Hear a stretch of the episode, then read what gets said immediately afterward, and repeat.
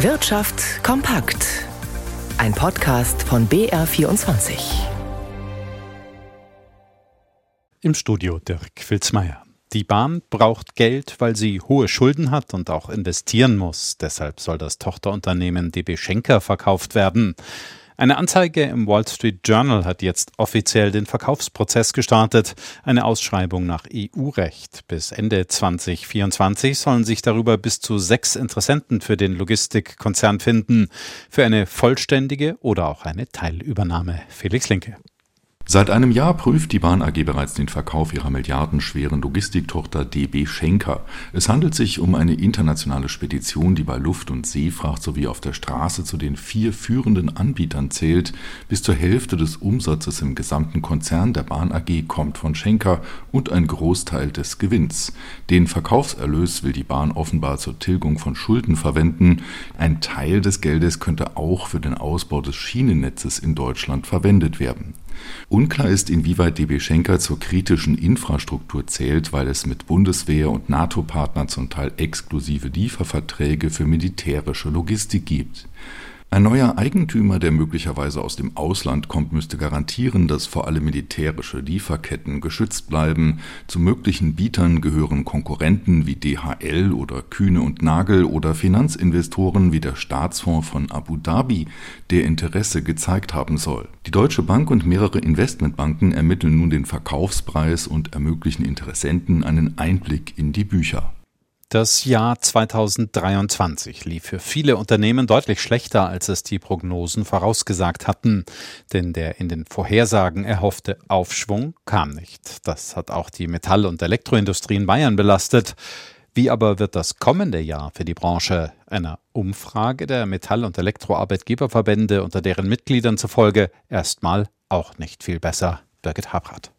Dass das neue Jahr ein besseres wird als das alte, das hoffen auch die Firmen, die Metallarbeitgeber zur Bilanz befragt haben. Doch momentan klingt es nicht danach. Die Erwartungen für die kommenden Monate bleiben pessimistisch. Hauptgeschäftsführer Bertram Brossert kann eigentlich mit keiner guten Botschaft aufwarten.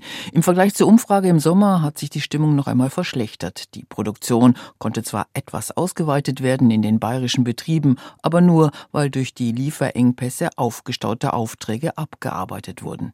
Die Zahl der Beschäftigten ging mit 878.000 leicht nach oben, aber auch, weil die Teilzeit ausgebaut wurde. Fast ein Drittel der Betriebe bewertet das für die Industrie in Bayern wichtige Exportgeschäft Wirtschaft als schlecht. Für 2024 erwartet der Verband eine Stagnation bei der Produktion. Immer größer wird der Anteil der Firmen, die nicht hierzulande, sondern im Ausland investieren. Fazit wenn wir diese Entwicklung nicht stoppen, laufen wir geradewegs in eine Deindustrialisierung. Um den Standort Bayern wieder attraktiver zu machen, fordert Brossert eine bezahlbare Energieversorgung, weniger Bürokratie, geringere Arbeitskosten und die Verlässlichkeit der politischen Entscheidungen. Damit spielt er an auf den weiter umstrittenen Kompromiss der Ampel zum Haushalt 2024. Der Preisdruck im Euroraum, also die Inflation, lässt nach. Gabriel Witt in unserem Börsenstudio. Das ist doch eigentlich eine ganz gute Nachricht für die Börsen, oder?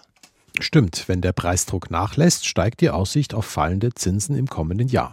Der Preisauftrieb in der Eurozone hat zuletzt merklich nachgelassen. Die Verbraucherpreise legten im November im Vergleich zum Vorjahreszeitraum nur noch um 2,4 Prozent zu, wie das Statistikamt Eurostat heute mitteilte und damit eine erste Schätzung bestätigt hat. Damit ist die Europäische Zentralbank ihrem angestrebten Ziel von rund 2 Prozent Inflation schon recht nahe.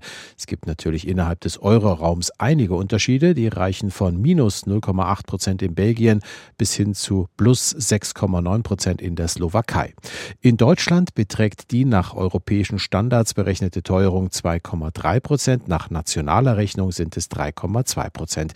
Die neuesten Inflationsdaten haben die Anleger offenbar insgesamt wieder etwas mutiger werden lassen. Der DAX kommt hier um 0,6 Prozent voran und steigt auf 16.743 Zähler und der Euro zieht an auf 1 einen Dollar 9 Cent 73.